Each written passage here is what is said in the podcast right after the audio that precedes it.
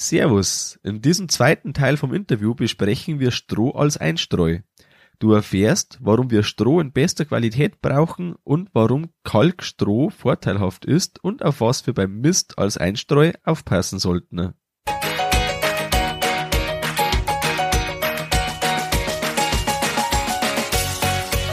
Herzlich willkommen beim Kuhstall Bau und Umbau Podcast. Hier bekommst du viele nützliche Ideen und Tipps für deinen optimalen Stall mit Blick auf das Wohl von Mensch und Tier. Schön, dass du da bist. Ich bin Gusti Spötzl und ich unterstütze Milchkuhhalter, die richtigen Entscheidungen für ihren Stallbau oder Umbau zu treffen und eine für sich optimale Lösung zu finden, ohne jemals schon einen Stall geplant und gebaut haben zu müssen. Hallo in der heutigen Folge. Heute ist der zweite Teil vom Interview mit Birgit Schwagerig. Beim letzten Mal im ersten Teil vom Interview haben wir uns ausführlich über das Einstreuen der Liegeboxen mit Güllefeststoff ähm, unterhalten.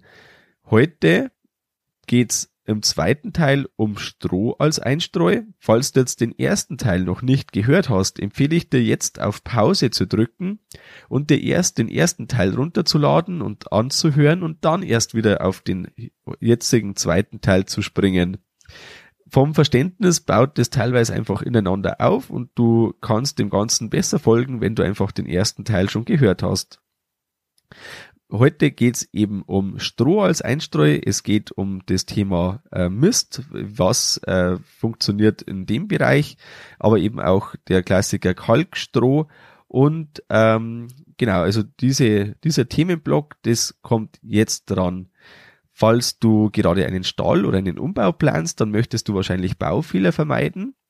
Mit der Checkliste 10 vermeidbare Baufehler streichst du schon mal diese zehn möglichen Fehler auf jeden Fall aus deiner Planung und die Checkliste gibt's äh, kostenfrei auf der Homepage zum Download. Nun starten wir direkt in die Folge. Ich würde jetzt mit dir ganz gern einen Schwenk machen und zwar einen Schwenk einfach mal ab äh, von den Güllefeststoff als Einstreu zu anderen Einstreumaterialien. Äh, ganz häufig verbreitet ist äh, eine Mischung aus Stroh mit unterschiedlichen Materialien. Wir kennen äh, Stroh alleine, wir kennen Strohmist, Strohkalk. Ähm, es gibt Hochboxen und Tiefboxen und äh, da würde ich ganz gern mit dir auch drüber sprechen. Und zwar angefangen äh, bei den Einstreu als Stroh oder als Basisstroh. Äh, welche Vorzüge hat in deinen Augen äh, das, wenn man sagt, okay, ich streue jetzt mit Stroh zum Beispiel angefangen Stroh Solo ein. Äh, rein optisch ist das auf jeden Fall äh, das goldgelbe Stroh, das man sieht, das optisch äh, ansprechendste von allen möglichen Materialien. Äh, ist das auch in der Hygiene so ansprechend wie optisch? Also ich renne ja jetzt offene Türen ein, wenn ich mal sage, dass Stroh auch mikrobiologisch von sehr unterschiedlicher Qualität sein kann. Ich kann goldgelbes Weizenstroh haben, äh, was trotzdem mit Fuseien durchsetzt ist. Hm. Ich kann äh, nicht so goldgelbes Gerstenstroh haben, was tippitoppi in der Qualität ist, wo nichts dran ist, was die Kühe stören würde. Und dann gibt, ich, gibt es noch das Stroh, was äh, ziemlich äh, äh, Feinstaub belastet ist und auch äh, so ein bisschen seltsam riecht, sprich mit Schimmelpilzen äh, behaftet. Äh, das sind schon Welten zwischen diesen Stroharten. Ne? Also es kommt äh, einerseits äh, ja auch ein bisschen auf die Strohart an. Ich würde immer Gerstenstroh, an zweiter Stelle Weizenstroh äh, bevorzugen auch vom Saugverhalten. Ne? Manche streuen auch mit Rapsstroh ein. Naja, Mikroverletzungen vorprogrammiert ist einfach zu hart. Ich glaube, die Kühe mögen es einfach auch nicht, sich da so richtig raufzulegen. Ne? Das ist halt ein pieksiges Zeug. Ähm, und dann eben, wie gesagt, kommt es drauf an, wie habe ich denn mein Stroh, äh, wo kommt das her? Wie ist das äh, vom Acker gekommen? Äh, in welcher Höhe ist das geschnitten worden? War das Getreide gesund oder hat das schon gelegen und hatte schon ein bisschen Pilze dabei? Und ähm, wie ist es denn vor allen Dingen im weiteren Verlauf gelagert worden? Ne? Schön unter Dach oder so offene Ballen, wo dann die Krähen drauf sitzen. Ähm, ja, Äh, also die Strohqualität kann so und so sein. Ansonsten ist Stroh natürlich schon ein tolles Material und ist, wenn es gesund ist, ist es also der Träger unserer wichtigsten lebenserhaltenden Mikroorganismen. Das muss man so sagen. Ne? Also wenn man mikrobiologische Untersuchungen macht, äh, und auch äh, Stroh, den Einfluss von Stroh auf den Acker äh, untersucht, äh, weiß jeder Gärtner, äh, Mist mit gesundem Stroh, einen besseren Dünger gibt's nicht. Das ist äh, sehr logisch, ja. Äh, wenn man jetzt halt eine Mischung macht aus Stroh und Mist oder auch wenn jetzt reine Stroh eingestreut wird, dann kommt mit jedem Tritt, dass die Kuh von den Spalten oder vom Schieberlaufgang in die Liegebox macht, kommt etwas Schmutz mit rein. Das heißt, äh, völlig unbehaftet kann äh, Stroh gar nicht sein, weil ja eben dieser Schritt der Kuh, ähm, auch wenn es einigermaßen sauber gehalten worden ist, kommt er das trotzdem wieder in die Liegebox rein. Ist zum Schluss auf der Oberfläche das ähm, Erregerspektrum dann vielleicht wieder ähnlich wie auch bei anderen Materialien? Genau, es kommt darauf an, was darauf wächst und natürlich dann auch äh, welche Keime im Einzelnen in welcher Menge. Ne? Also Qualität, Quantität der äh, gewachsenen Keime. Wenn ich ein gesundes Stroh habe, was richtig viele Milchsäurebakterien hat, was äh, ich sag mal bestimmte Erdbakterien dabei hat, ich will jetzt nicht alle Namen aufzählen, ja, was also eine richtig gesunde äh, Erdbakterien und Pflanzen, Biofilm, Bakterien, Flora oder Mikrobiom hat, äh, da kann auch die Kuh selbst äh, nicht so gesunde äh, Gülle, die sie an den Füßen hat oder was auf den Spalten so rumliegt, reintreten. Das, äh, das lässt also die, die Mikroorganismen aus dem Stroh äh, werden die nicht wirklich zu Wort kommen lassen, die von außen eingedrungenen von der Klaue der Kuh. Ja, äh, noch besser ist natürlich, äh, die Klaue der Kuh hat auch solche günstigen Mikroorganismen dabei. Na, dann feiern die erstmal eine Party das Stroh ist ja in keinster Weise keimfrei oder keimarm. Nein, Stroh ist im besten Falle ein richtig keimreiches, nicht so nährstoffreiches Substrat wie das Separat, aber äh, durchaus auch sehr keimreich. Ähm, und äh, da kommt es eben auch drauf an, welche Keime dran sind. Und wenn man jetzt schon einen Mist einstreut, das kann jetzt halt äh, Mist von Kälbern sein, das kann auch Mist von Abkalbestall oder äh, egal welchen Mist man auf dem Betrieb hat. Manche machen auch einen Pferdemist einem Nachbarbetrieb. Da kommt es dann wieder auf die äh, Mikrobiom-Zusammensetzung an, die vorher stattgefunden hat, nämlich das jetzt so richtig war. Ja, es geht letztlich immer wieder auf diesen Punkt. Welche Truppe hat das Sagen? Ja, haben wir hier ein, äh, ich sag mal ganz vorsichtig, ein Afghanistan oder haben wir ein Norwegen? Ne? Äh, das ist schon entscheidend, egal ob man jetzt äh, Mist nimmt oder Stroh nimmt oder separat nimmt. Es ist letztendlich Wurst, welches Material wir nehmen. Entscheidend ist immer die Gesellschaft, die da drin wohnt. Und äh, nun wissen wir alle, dass äh, Kälbermist nicht unbedingt von gesunden Tieren stammen muss. Ne? Da wäre ich also sehr vorsichtig. Wenn das System rund läuft und die Kälber äh, vor Gesundheit strotzen und ich keinen Durchfall und keine Koli-Geschichten kenne, ja, warum nicht? Dann ist das toll. Ja, äh, wenn die Kälber vielleicht äh, prophylaktisch auch nach der Geburt schon mit Probiotika behandelt werden und äh, wenn sie dann noch mit äh, effektiven Mikroorganismen in der Tränkphase versorgt werden und alles ist gesund und das, äh, es gibt keinen Durchfall, ja, nehme ich, klar. Will ich auch für meinen Garten haben. Sagt mir, wo das ist. Ne? Aber so wie da eine Durchfallproblematik ist, Finger weg. Genauso für die gilt das also noch noch äh, schwieriger finde ich ist die Sache mit der Abkalbebox, weil da ist doch meistens eine Anhäufung von verschiedenen unerwünschten Keimen. Äh, da würde ich aus Vorsichtsgründen grundsätzlich von abraten. Also Mist aus der Abkalbebox als Grundlage zu nehmen.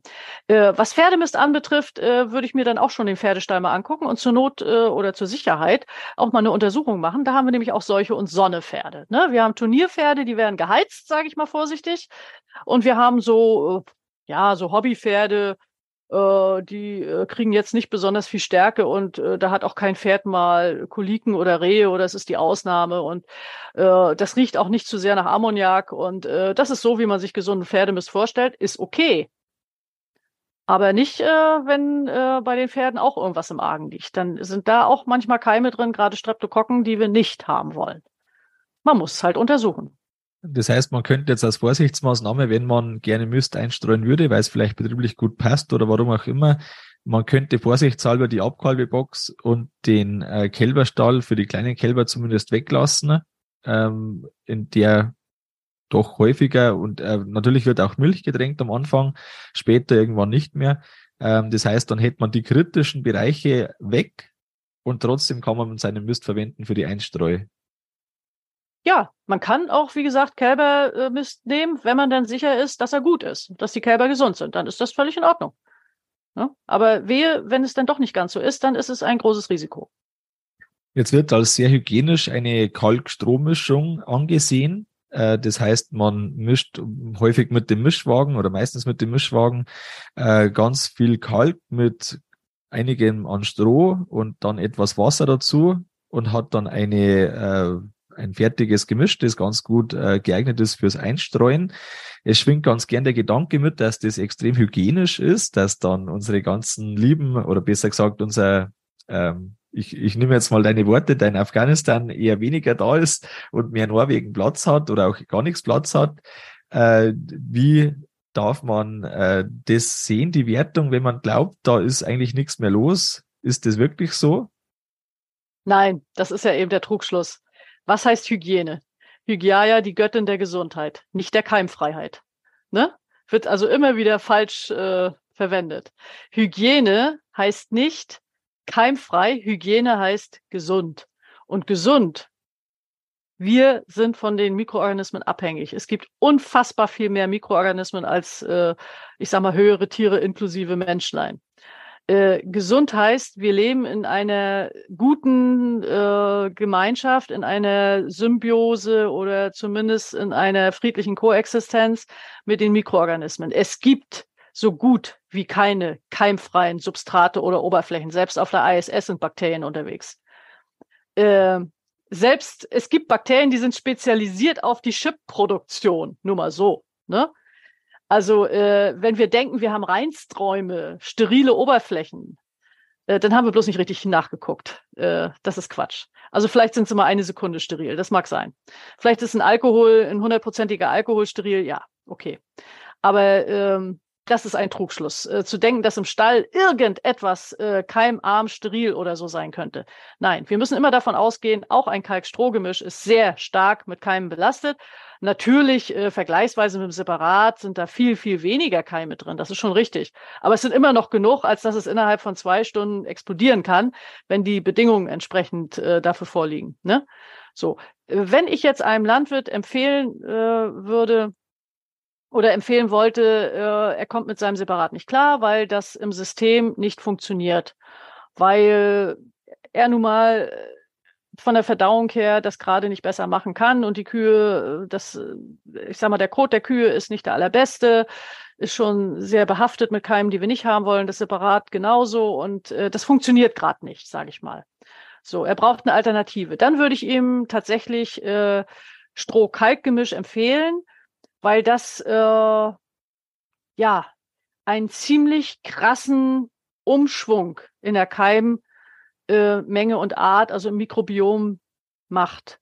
Also Stroh plus Kalk ist so komplett anders als separat von den Bedingungen für die Keime. Da ist auch eine ganz andere, ein ganz anderes Mikrobiom drauf. Eher günstiger als im Separat. Und insofern äh, ist es schon richtig, es sind weniger Keime drin, was für mich, wie gesagt, äh, ob das nur 10 hoch 5 oder 10 hoch 8 sind, macht für mich jetzt nicht wirklich so einen großen Unterschied, aber es sind schon weniger. Ähm, es sind vor allen Dingen aber andere Arten, komplett andere Arten. Da, da macht man mal so einen Cut im System. Und der Cut kann dann wichtig sein für das, dass dann einfach ein Umschwung stattfinden kann. Ähm, und das Ganze wieder, ja, Neustart ist er nie, aber dass zumindest einfach da eine, eine positive Veränderung kommt, wenn man aktiv Probleme hat. Genau. Äh, du hattest ja ganz zu Anfang mal so auf die Klebsiellen angespielt.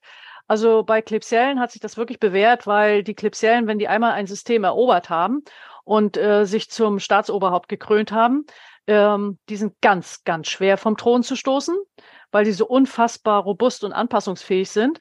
Und um die aus dem System rauszuschmeißen, um die wirklich nachhaltig zu vertreiben, äh, hat sich diese Kalkstroh-Geschichte bewährt, dass man sagt, so alles raus aus der Liegebox, jetzt kommt Kalkstroh rein.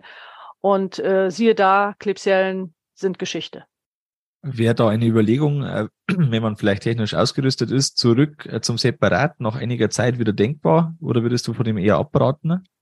Da würde ich aber erst die Kühe untersuchen, ob, äh, weil die Klebsiellen kommen auch aus dem Darm letztendlich, ob die Kühe dann von der Fütterung, von der Darmgesundheit her wieder auf der richtigen Seite sind.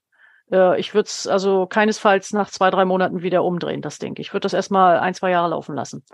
Und dann äh, von zehn Prozent der Kühen eine Mischprobe oder lieber Einzelproben? Das wäre eine, äh, um die Kühe zu untersuchen, ja, dass ich sage, okay, ich nehme mal repräsentative Tiere, also weder die, die Durchfall haben, noch die Bosskuh, die äh, auf jedem Video vorne steht und glänzt, äh, sondern so die, die Durchschnittskuh. Und davon, ja, ungefähr zehn Stück, ne?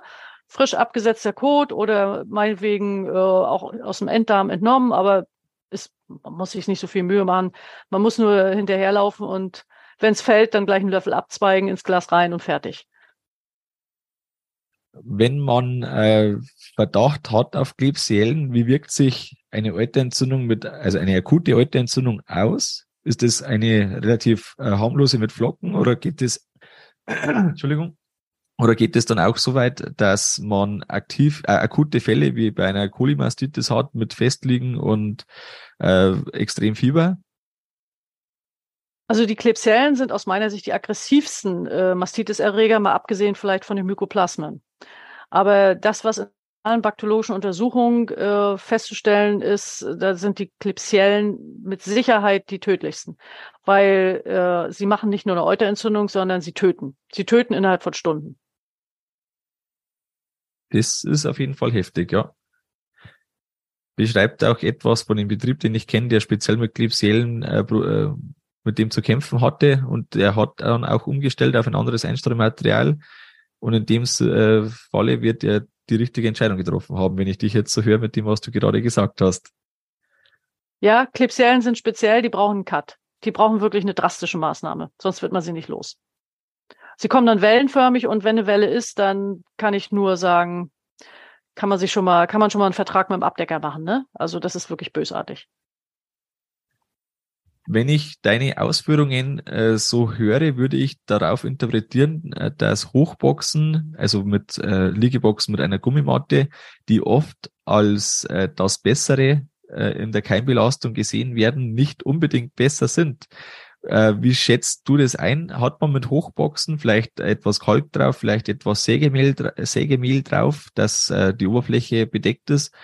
Hat man damit einen klaren Vorteil, was die Keimbelastung, vielleicht den Keimdruck angeht und dann auch in der Altergesundheit klare Vorteile?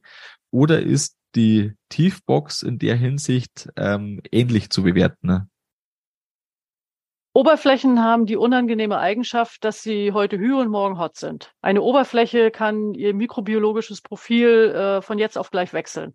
Ich schütte eine äh, Kanne Alkohol drüber und die Oberfläche ist für Sekunden steril äh, ich ich wische einfach einmal mit meiner Gartenhand drüber und die Oberfläche ist komplett verkeimt. Ähm, eine Oberfläche, also eine glatte Oberfläche, je glatter und äh, wasserabweisender sie ist, desto unkalkulierbarer ist sie. Natürlich sind bestimmte Oberflächen wie Metalle und Glas zum Beispiel so unfreundlich gegenüber Bakterienwachstum, dass da nur noch wenige Spezialisten drauf wachsen, aber sie sind niemals steril. Ne?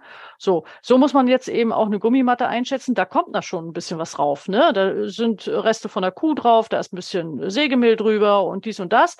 Also äh, so eine glatte Oberfläche ist eine äh, Matratze ja nun nicht. Zumal, wenn es sich so um Trittfeste handelt, die auch eine raue Oberfläche haben. Und die entwickeln natürlich dann auch äh, ihr spezielles Mikrobiom. Ganz so wie das, was rauffällt und was sie für Bedingungen haben. Ähm, es ist ein, ein äh, schnell schwankendes Mikrobiom. Das kann heute gut und morgen schlecht sein. Ne? Heute schütte ich da mal eine Kanne effektive Mikroorganismen rüber, dann ist das super. Äh, morgen kommt ein äh, Lehrling und meint, er muss die abkärchen, dann ist es schon wieder nicht mehr super. Ähm, am dritten Tag äh, will einer meinen, dass man da viel Kalk raufschreiben muss, dann ist da wieder ein ganz anderes Mikrobiom, also das geht hin und her. Ähm, grundsätzlich äh, kann man sie leichter beeinflussen aus diesen Gründen. Ne, man kann sagen, okay, wir machen eine Betriebsroutine und die werden jeden Tag, was weiß ich, mit EMs abgesprüht oder gekalkt oder oder. Dann hat man da äh, ein leicht zu beeinflussendes, äh, sicherlich förderliches Milieu. Aber man nehme bitte die Kehrseite, Gelenk schon sind sie nicht. Auch nicht die am weichsten gepolsterten. Mindestens machen sie äh, Abschürfungen, die dann wieder äh, Eintrittspforte für Entzündungskeime sind. Ne? Die dicken äh, Sprunggelenke sind ja bekannt, die Kubitus. Also äh, das kann, also den Komfort eine äh, Tieffliegebox mit Einstreu kann keine äh, Matratze oder Gummimatte bieten. Das ist so. Das sehe ich echt, ehrlich gesagt als Nachteil. Äh, es gibt aber eine Menge Betriebe, die damit auch gut klarkommen mit ihren Gummimatten. Ne? Das muss man auch so sagen. Und wenn jetzt da eine die Milch laufen lässt, dann hat man ja quasi wieder den, äh, wie, wie hast du am Anfang mal gesagt, ich glaube irgendwie die, der Fisch auf Ah, jetzt bin ich den. Der Fisch in der Sonne, ja. Der, der Fisch in der Sonne dann im Endeffekt, ja, genau. Dann also kocht der da alles nicht hoch. geteilte. Ja, da, ja, das ist eben das Problem. Wenn ich jetzt äh, eine Tiefstreubox habe, wo ein äh, ziemlich stabiles Mikrobiom sich im günstigsten Falle, äh, ich sag mal, förderlich äh, etabliert hat, da kann ein bisschen Milch reinfallen, die wird sofort weggeknabbert und weggefressen und macht gar nichts groß. Die kann nichts reißen, sage ich jetzt mal. Da wird nichts groß verändert. Wenn ich so eine Gummimatte habe, äh, dann habe ich auch immer irgendwo ein paar Keime versteckt, die sich auf Milch äh, spezialisiert haben und die sagen, so, jetzt sind wir dran. Und dann hat man eine Keimexplosion durch die Milch. Ja, sofort verändert sich alles. Muss nicht unbedingt immer schlecht sein. Können ja auch mal Milchsäurebakterien sein, die sagen, oh, endlich Milch, Milchzucker, ja, lecker, können wir gut ab. Ne? Können aber auch Bazillen sein, Bacillus licheniformis. Der sagt, ey, Milch ist genau mein Ding, ne? Macht aber Sachen, die der Kuh nicht so gut bekommt. Also äh, es ist eine, wie soll ich mal sagen, das ist so äh, die Achterbahn auf dem Rummel, ne? es geht hoch und runter. Dann äh, die vorletzte Frage, die ich an dich habe. Angenommen, du könntest jetzt äh, für dich und deinen Betrieb mit Kühen einen neuen Stall bauen, wie du ihn dir wünschen würdest welche Liegeboxen würden da reinkommen und im Falle von Tiefboxen mit welchen Einstreu? Ich würde Tiefboxen nehmen, ich würde ein Strohkalkgemisch nehmen. Okay, hast du eine Begründung dazu? Weil äh, Stroh als Ausgangsmaterial, wenn es gesundes Stroh ist, da würde ich natürlich für sorgen. würde ja von meinem Acker kommen, ne? Ähm, weil das äh, schon ein sehr stabiles und förderliches Mikrobiom von Hause aus mitbringt, was man so schnell auch durch eine Uberis-Kuh nicht umstoßen kann. Ähm, äh, Kalk würde ich einfach nehmen, um äh, zumindest anfänglich äh, den Trocknungseffekt mit reinzukriegen.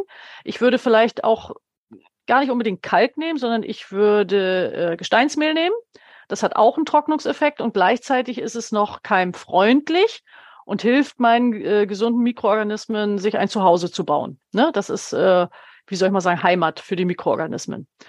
Also ich würde ein Stroh-Gesteinsmehl-Gemisch nehmen.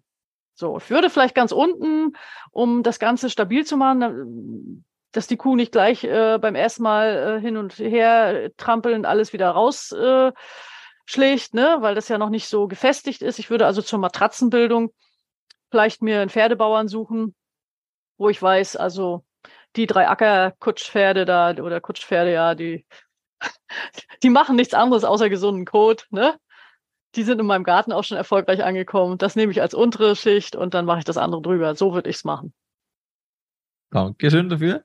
Und die letzte Frage, was möchtest du unseren Landwirten, das, äh, wir haben ja einen Kuhstallbau-Podcast, das heißt, der Schwerpunkt sind auf äh, Landwirte, die einen neuen Stall oder einen Stall umbauen. Ähm, unsere Zuhörer, was würdest du ihnen mitgeben, auf was sie entweder in der Entscheidung für die Liegebox oder auch für die bestehende Liegebox, ähm, was ihnen da hel helfen könnte, was vielleicht noch nicht gesagt wurde oder was auch schon gesagt wurde? Ich würde bei der Ausstattung aufpassen, mal abgesehen davon, dass ich äh, äh, immer äh, ein, zwei Liegeboxen mehr im Vorrat bauen würde, als ich Kühe habe. Also niemals eine Überbelegung äh, dann würde ich die wirklich äh, so komfortabel bauen mit äh, biegsamen äh, Abtrennung. Gibt es ja, ne? Die sind so, ich sag mal immer wie diese Schwimmhilfen, diese Nudeln, die man im Wasser hat. Ähm, ja, dass die Kühe also sich möglichst viel frei bewegen können und äh, ohne Probleme aufstehen und hinlegen können. Und dann würde ich sie wirklich tief genug bauen, dass ich da eine ordentliche Matratze mit ordentlich Einstreu hinkriege, die sich selbst stabil hält und äh, wenig pflegeaufwendig ist. Ähm, die Kotkante kann ruhig ein bisschen höher sein, damit äh, nicht irgendwelche Spezialisten dann äh, mit dem Euter über die Kante hängen, beziehungsweise der Meinung sind, äh, Sie äh, können äh, so, so ganz weit äh, sich schräg oder irgendwie reinlegen, wie sie es nicht sollen. Also eine hohe Kotkante, finde ich, ist äh, förderlich. Kühe können sehr gut Treppen steigen, das macht denen gar nichts aus. Und ähm, tja, habe ich jetzt irgendwas vergessen? Es muss Vielleicht hell sein, es muss luftig sein. Ich glaube, du hast ganz gut gesagt. Vielleicht, was verstehst du unter einer hohen Kotkante? Wie hoch wäre die dann? Kann bis 40 Zentimeter hochgehen, 30 bis 40 Zentimeter, durchaus. 20 Minimum. 20 Minimum. Okay, das ist äh, dann tatsächlich hoch. ich sage. Ja, ja, äh, alles andere verleitet dazu, dann, äh, dass man auch äh, nicht sauber einstreut, dass Stroh dann hinten rüber gemehrt wird und dass die Kühe sich dann doch wieder nur so halb reinlegen, ne? Mhm. Na, also äh, ist auf jeden Fall ein Argument. Also wir haben äh, die Liegeboxen sind 22 Zentimeter tief und nach hinten sind 17 Zentimeter zum Laufgang und da äh, hatten wir bisher noch keine Kuh, die sich halb rein und halb rausgelegt hat. Ähm, durch die flexiblen Liegeboxen, die wir haben, hat, haben wir eine Kuh, die hat jetzt wieder gekalbt und äh, weg vom Trockensteherstall wieder konsequent umdrehen in der Liegebox und Fallstumm reinlegen. eine einzige Kuh und jetzt mittlerweile das dritte Kalb.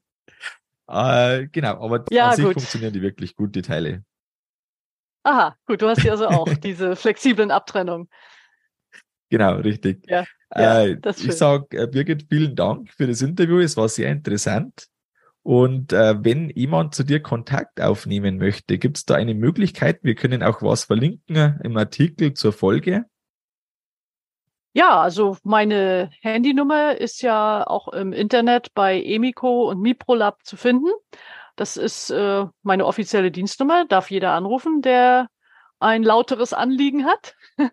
Und ähm, ja, ansonsten auch meine E-Mail-Adresse ist äh, in beiden Firmen hinterlegt. Äh, du kannst sie auch gerne weitergeben. Also äh, ich bin für jede Art von Beratung äh, zugänglich. Äh, natürlich ist das dann nicht ganz kostenfrei, denn damit verdiene ich ja mein Geld. Aber ich denke mal, ich konnte auch schon vielen helfen. Insofern Traut euch. Alles klar. Und ich glaube, ein, ein Anruf mit einer kurzen Nachfrage, die wird äh, wenig oder nichts kosten. Und dann kann man ja entscheiden, ob man dann eine äh, gute Beratung in Anspruch nehmen möchte. Ich sag, also ich bin ja keine Anwältin, die per äh, die pro äh, Buchstaben oder pro Wort berechnet, ne? So ist ja nicht. Aber ich sag mal, alles, was über eine Viertelstunde hinausgeht, äh, kann ich dann nicht mehr so ganz kostenfrei machen, ne? Das ist sehr verständlich, weil dann wäre deine Zeit irgendwann weg und das, genau. das Brot für den Abend wird nicht mehr reichen. Äh, Birgit, ich sage herzlichen Dank für das Interview. Es war wirklich sehr interessant und ich freue mich auf das nächste Gespräch mit dir. Ja, prima. Ich mich auch. Danke. Vielen Dank nochmal im Nachgang an Birgit Schwagerig für das wirklich sehr interessante Interview. Ich finde es ganz sinnvoll, ähm, wenn man sich mit diesen Themen beschäftigt, dass man auch die Zusammenhänge versteht. Wenn man eben an die Liegeboxen einstreut denkt, dann ist es einfach nicht nur ähm, das rein optische, was zählt, äh, sondern eben ganz viele Zusammenhänge und man sieht ja in erster Linie offensichtlich nicht, was die Kuh hinten abkotet, aber es kann einfach sehr unterschiedlich sein, je nachdem, was vorher reingekommen ist und wie es der Kuh geht.